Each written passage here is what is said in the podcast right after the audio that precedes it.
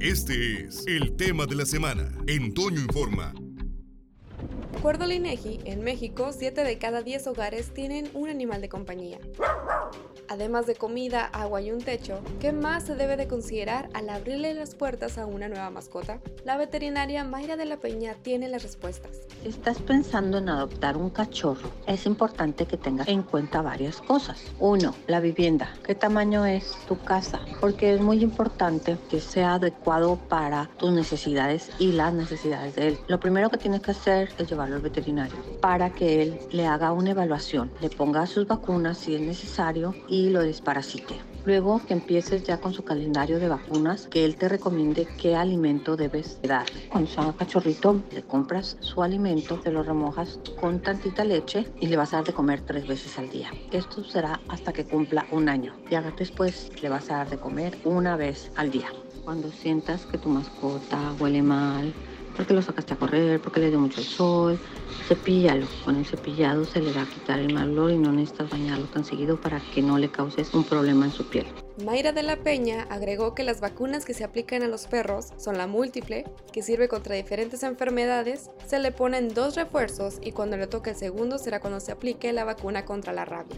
Ambas son anuales. También dijo que se debe supervisar que la mascota tenga agua a la sombra y cambiarla diariamente para que no se convierta en un foco de infección. Por último, recuerde tomar en cuenta la esterilización de su mascota como una medida responsable en contra de un futuro maltrato, sacrificio o abandono de perros y gatos por no encontrar un hogar. Para Larsa Noticias, Denise Cebreros. De acuerdo con datos del Instituto Nacional de Estadística y Geografía, 57 de cada 100 hogares mexicanos cuentan con al menos una mascota. Y si bien es sabido, tener una mascota en casa conlleva una gran responsabilidad. Pero, ¿conocen los beneficios?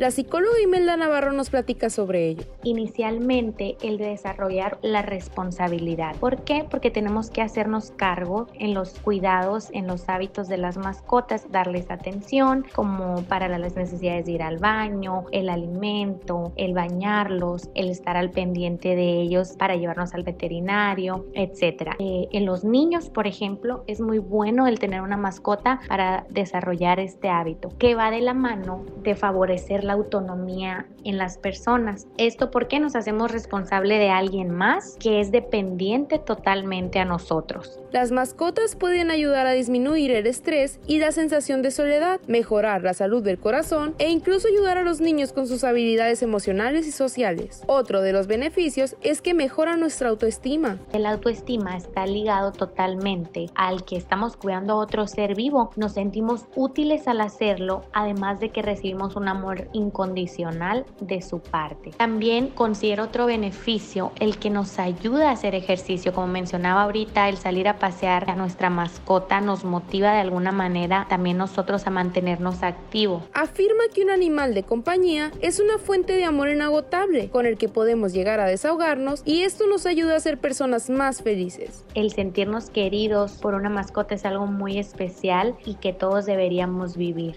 Para Larsa Noticias, soy Silvana Saavedra Duarte. Las mascotas crean un lazo intangible entre ellas y los dueños, llegan incluso a ser considerados como parte de la familia. En esta ocasión, el Larsa Noticias salió a las calles de la ciudad a preguntarle a las personas si tienen mascotas y el porqué de tener una. Ernesto Dávila, de la colonia Ley 57, compartió con nosotros su historia, cómo luego de una pérdida de su perro pastor alemán llegó a su vida la güera. En el 2012 se murió un perro pastor alemán. Estuvo con nosotros por espacio de 13 años. Nos lloramos mucho cuando se nos murió. Estábamos muy encariñados con él. Formaba parte de la familia. Actualmente a nuestra propiedad en el fraccionamiento campestre Real del 14 llegó una perra, la cual tenemos actualmente. Estamos también muy encariñados con ella. Por su parte, Ana, vecina de la colonia Villa Bonita, relató cómo rescató tres perros con los que ahora comparte sus días, los cuales incluso se encontraban en adopción. Sí, sí tengo mascotas, tengo tres perros criollos rescatados de la calle, que llegaron con situaciones especiales y que fue difícil poner en adopción precisamente por lo mismo, ¿no? Le tienen miedo a la gente, otro es un poco agresivo, la otra es muy ansiosa, entonces pues por eso decidimos quedarnos con ellos. Jesús Orozco de la Colonia Olivares nos contó que tiene un perro de nombre Prince, el cual es de raza samoyedo este señala que le gusta tenerlo porque le brinda seguridad e indica si alguien llega a su vivienda. Tengo tres perros, tengo un samoyedo y, dos chihuahuitas que son bien, bien latosos, bien traviesos. Gabriela, por su parte, dijo tener dos mascotas. Se trata de dos perritas, las cuales le brindan muy buena compañía. Aquí en la casa tenemos dos mascotas. Una es criolla y la otra es French. ¿Por qué las tenemos? Porque nos gustan los animalitos, sirven de compañía y nos dan seguridad. Para las noticias llegamos noticias, Alfredo Villela.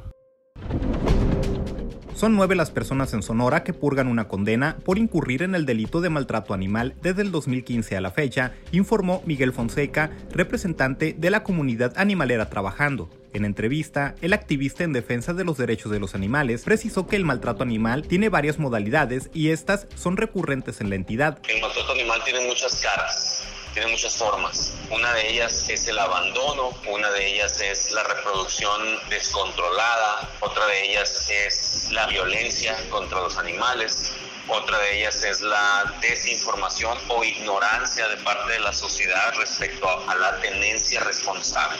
Explicó que más de 100.000 perros en Hermosillo rondan por las calles aparentemente sin dueño, provocando contaminación de por lo menos 7.000 kilos diarios de heces fecales. Un animal defeca 600 gramos en promedio diariamente ¿no? de excremento y todos nos estamos, nos estamos respirando porque existen por lo menos 130 mil perros que andan en la calle. Ojo, no todos estos perros son callejeros, o sea, no es que no tengan dueño, sino que la gran mayoría son perros que tienen dueño, tienen casa, pero la gente los deja libres. Agregó que a COAT llegan por lo menos 30 reportes semanales sobre maltrato animal, que van desde perros encadenados en talleres mecánicos sin sombra ni alimento, hasta crías abandonadas en carreteras o asesinatos de mascotas. Recordó atroces crímenes cometidos desde que se tipificó el delito de maltrato animal en el 2015, uno sobre una persona violenta que asesinó a machetazos a un perro, otro fue sobre un sujeto que mató a la mascota de su expareja sentimental en modo de venganza. Ambos fueron condenados de 2 a 6 años de prisión,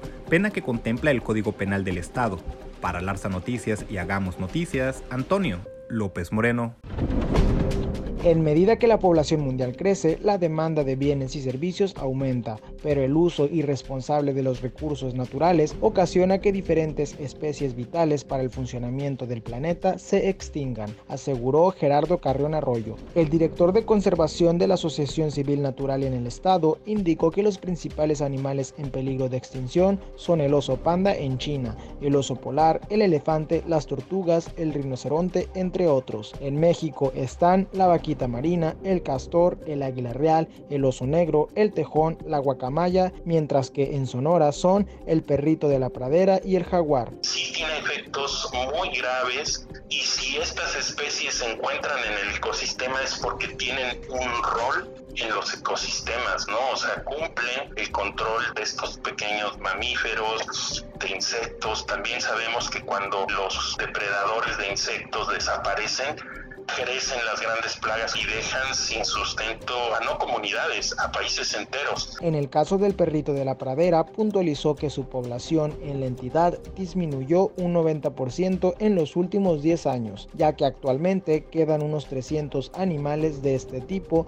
a causa de la explotación intensiva de los campos agrícolas con agroquímicos. Otra problemática en el país es el tráfico ilegal de animales exóticos, que aseguró está al mismo nivel que el narcotráfico, ya que es un mercado de miles de millones de dólares. Carrión Arroyo agregó que los animales que viven en jaulas pequeñas no desarrollan su comportamiento natural y muchos de ellos son liberados de adultos y a causa de su encierro nunca generan la capacidad de supervivencia y se mueren.